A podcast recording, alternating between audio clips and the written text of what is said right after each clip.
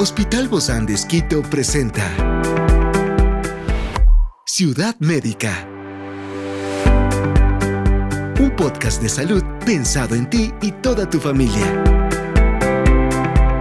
Hoy tenemos a una experta para hablarnos sobre la terapia ocupacional en niños con espina bífida. Se trata de Daisy Martínez, terapeuta ocupacional del Hospital Bozán de Esquito y hoy está aquí en este encuentro de Ciudad Médica. Yo soy Ofelia Díaz de Simbaña y estoy súper contenta de disfrutar este podcast de Ciudad Médica en este mundo tan apasionante de la salud.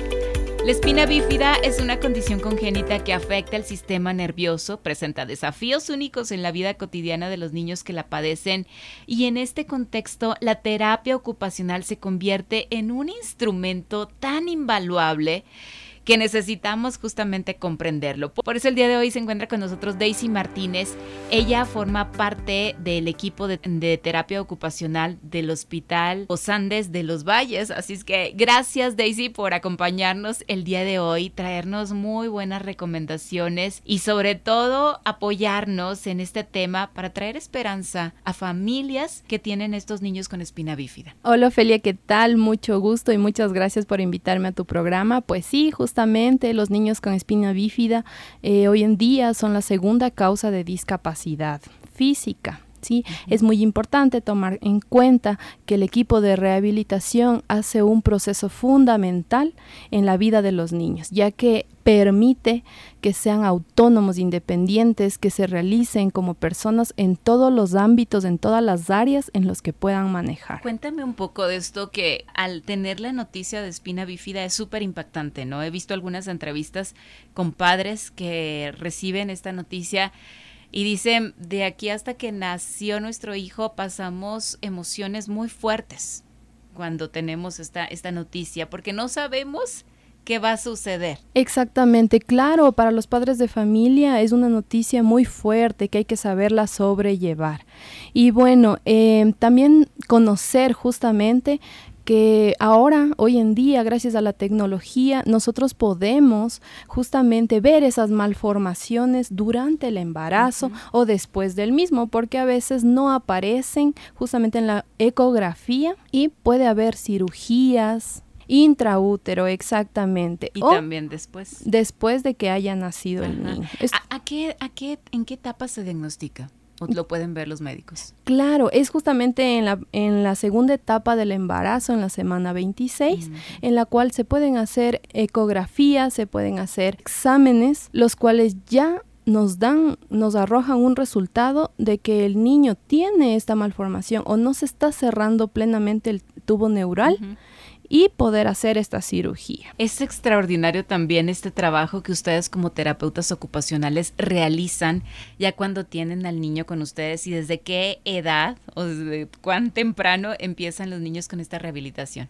La rehabilitación empieza desde que nacen. Si los padres ya saben que el niño viene con espina, espina bífida, nosotros como terapeutas abordamos desde el nacimiento. ¿Por qué? Porque justamente eh, se compromete la columna vertebral, se, se, compromete la médula, ¿ya? y esto ya tiene repercusiones a futuro, daños como por ejemplo en los músculos a nivel físico, a nivel cognitivo, dependiendo del grado de espina bífida, del nivel en que se encuentre el niño. De esto dependerá que los niños puedan caminar o no. Exactamente. El más grave justamente es el tipo mielomeningocele. Son los niños que lastimosamente tienen un pronóstico más grave. Tienen también, conllevan discapacidades más severas y bueno, un estilo de vida diferente. Diferente. Obviamente no afecta su, su capacidad intelectual para nada. Mm, no afecta, puede tener eh, una capacidad cognitiva regular, sin embargo, sí tienen problemas de aprendizaje. Entonces, en ese aspecto trabajamos en un grupo multidisciplinario. Es decir, que se trabaja todas las áreas, no solamente la parte física. Exacto. Terapia ocupacional aborda las cinco áreas que son física, cognitiva, eh, adaptativa, socioafectiva e independencia del niño como tal. Experiencias excepcionales son el motor que nos anima a trabajar por la salud integral de nuestros pacientes. Expresamos el amor de Dios para dar prioridad a la vida por sobre todas las cosas. Seguimos con nuestro compromiso, la seguridad del paciente. Hospital Bozán de a la gloria de Dios y al servicio del Ecuador. En este contexto, Daisy, de, la espina bífida, ¿cuáles son estos objetivos principales de la terapia ocupacional, sobre todo en la infancia, y cómo se van midiendo estos logros? Primero, funcionalmente, ¿no? Hacer que el niño desarrolle los hitos del desarrollo evolutivo como tal. los normales. Exactamente, los regulares, que llamamos nosotros. Y bueno, ir superando cada grado porque como te digo, en cada caso es diferente.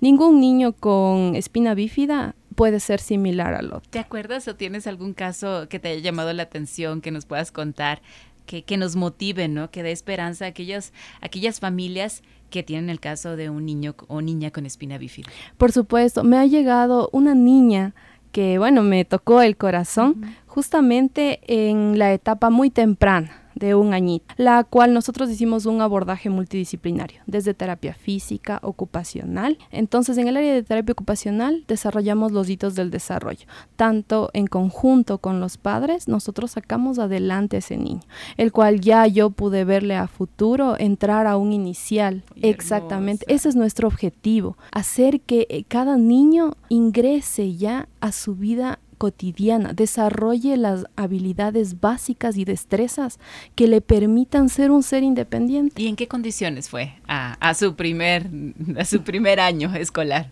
Exacto. Bueno, este niño tenía aditamentos, tenía eh, una silla de ruedas, era justamente el caso más grave, el mielomeningocele, pero nosotros hicimos esa reinserción al ámbito escolar en este caso. ¿Cómo? Porque la terapia ocupacional elimina barreras arquitectónicas. Entonces en la escuelita nosotros lo fuimos preparando para que él se sepa desenvolver en las áreas donde esté, donde se encuentre físicamente. ¿ya? Con la ayuda de terapia física también realizamos lo que es el método BOBA, del propio para... qué, qué significa?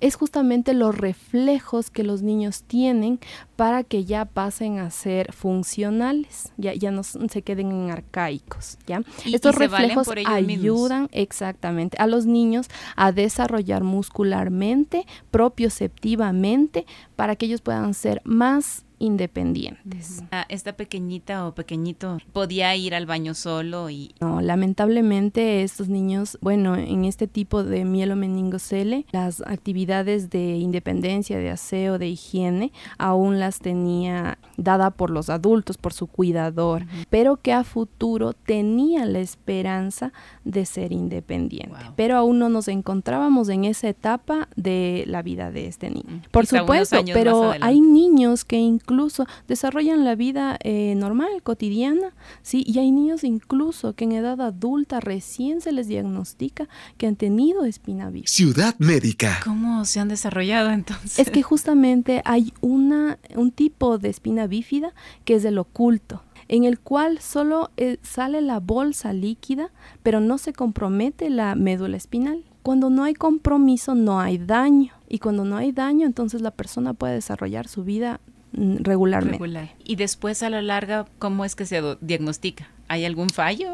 Exactamente, puede haber, yo que sé, problemas de riñones a nivel, sí hay esos deslices que justamente dicen que ahí tuvieron al nacer espina bífida. Y no se, nunca se dieron cuenta. Y nunca, o pueden, puede ser personas que nunca lleguen a darse cuenta. Me gusta mucho esto de lo que tú hablas cuando nos cuentas de la terapia ocupacional en la promoción de la independencia funcional de los niños eh, con espina bífida. ¿Cómo se desarrollan estas habilidades desde esta edad tan temprana? Estamos hablando desde que nacen, dices tú, ya pueden acudir a su primera cita. Claro, nosotros desarrollamos a nivel funcional, mediante los hitos del desarrollo evolutivo, ahí vamos viendo las tablas comparativas de un niño regular. Entonces nosotros vamos implementando a estos niños las habilidades que necesiten. Ciudad médica. Y si, por ejemplo, no encontramos que esta habilidad se está desarrollando, nosotros vamos por otros medios e implementamos equipos como órtesis, prótesis, los cuales les ayuden, por ejemplo, a la alimentación,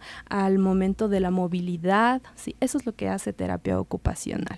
Ayuda a facilitar este, esta habilidad para que sea superada y el niño pueda desarrollar esta habilidad. ¿Y todo es a través de aparatos? ¿O todo, todo es a través de silla de ruedas o muletas? O, Pueden ser, claro, órtesis o prótesis para el lado físico, pero por ejemplo también desarrollamos el área cognitiva. ¿Sí? En esta área cognitiva desarrollamos habilidades, por ejemplo, eh, técnicas en las cuales los niños que son visuales, nosotros podemos eh, instaurar pictogramas o algún tipo de, de, estas técnicas, ¿sí? Pero en este caso, justamente la espina bífida es más eh, lo que se refiere a lo físico, a lo funcional. Hay algunas, obviamente, terapias que ustedes tienen e introducen para facilitar esta participación activa de los niños eh, en las diversas actividades que realizan. Puedes nombrarme algunas, pero de manera que podamos todos entenderla. Claro, por ejemplo, actividades de vida diaria básicas, básicas como las que nosotros usamos a diario, como es bañarse, como es la alimentación como es el subir, bajar gradas, ir al baño. El control de esfínteres es muy importante en este tipo de niños y nosotros mediante técnicas como lo son la técnica de Fellón, la técnica Montessori, nosotros ayudamos a estos niños a que sean independientes en sus actividades básicas que todos los seres humanos realizamos. Ahora, a medida de que van creciendo, van habiendo otro tipo de necesidades, las necesidades instrumentales. Dentro de estas instrumentales están, por ejemplo, como trasladarse en un medio de transporte Ahí nosotros ingresamos nuevamente para hacer buen uso de los aditamentos, de los equipos que hemos instaurado. Por ejemplo, una silla de ruedas. ¿Cómo yo puedo subir, bajar gradas con una silla de ruedas? ¿Cómo yo puedo desplazarme? Por ejemplo, el manejo de dinero. Danos un tip, por ejemplo, de esto, subir y bajar gradas con una silla de ruedas. Ah, por supuesto. Desde pequeños debemos ir formando al niño con fuerza muscular, con entrenamiento, ¿sí? Para que el niño solo pueda manejarse en esta silla de ruedas. no, no, hay técnicas. Por ejemplo, para subir, eh, para subir las gradas, nosotros podemos justamente con los cuidadores, porque a nivel de lo que es eh, un cuidador debe estar bien, para que el, la persona también está bien, ¿no es cierto? Entonces nosotros enseñamos las técnicas para subir. Para subir primero sube la persona, el cuidador y después la silla de ruedas. Y se va jalando. O a lo contrario. Ajá. Todo depende de la fuerza del cuidador. Incluso eh, la persona puede mover su silla de ruedas solo. Por eso hay las barreras ahora que nosotros estamos luchando con estas barreras arquitectónicas para que haya más inclusión con este tipo de personas. Ese es igual otro de nuestros objetivos, la inclusión. No tanto, bueno, en el ámbito escolar, pero ya cuando los niños, ya a medida de que pase el tiempo, vayan creciendo, también en el ámbito laboral. Ciudad Médica. Justamente está en vigencia esto de las leyes en las cuales permita que los trabajos mantengan más personas en inserción laboral. Ese es uno de nuestros objetivos de la terapia ocupacional. Y es justamente cómo esto vamos incrementando la calidad de vida de estas personas y haciéndolas felices. Definitivamente los desafíos van a seguir pero creo que cada vez más se van abriendo estas buenas oportunidades y la terapia ocupacional aquí funciona de manera maravillosa y ustedes lo tienen también en este servicio del Hospital Bozán de Esquito en Los Valles, ¿verdad? Exactamente, gracias a Dios el hospital abre las puertas a la comunidad y estamos ubicados en el Valle de los Chillos, en la Plaza Doral. Tenemos todo el equipo de rehabilitación como lo es terapia física, ocupacional, hay traumatología y terapia de lenguaje, entre otras. Exactamente. Muchísimas gracias Daisy Martínez, terapeuta ocupacional del Hospital Bozán de Esquito. Muchas gracias, un fuerte abrazo. Esta es una producción del Hospital Bozán de con el apoyo de HCJB. Encuentra este podcast de salud en las redes sociales como Spotify, SoundCloud y todas las plataformas digitales. Gracias por acompañarnos en este capítulo de Ciudad Médica, un espacio para tu salud. Hasta la próxima.